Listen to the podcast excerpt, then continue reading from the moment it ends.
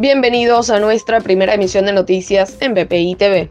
A continuación, las informaciones más importantes de Venezuela y el mundo de este viernes 29 de octubre. Isabel Santos, jefa de la misión de observación electoral de la Unión Europea, aseguró que los observadores se reunirán con todos los sectores políticos venezolanos y con representantes de la sociedad civil. 44 observadores internacionales se desplegaron en 22 estados del país para estar presentes en el inicio de la campaña electoral para las elecciones regionales y municipales del 21 de noviembre.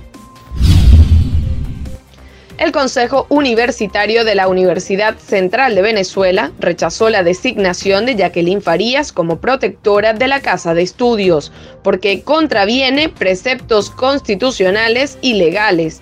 En un comunicado, rechazaron también la visita nocturna de Nicolás Maduro a la institución y le pidieron que garantice los recursos para mantener activa la Casa de Estudio, tras 22 años de presupuestos reducidos. En Venezuela, en los últimos 13 años, el empleo formal se ha contraído en 84%, de acuerdo con el índice de empleo laboral por la firma Econométrica.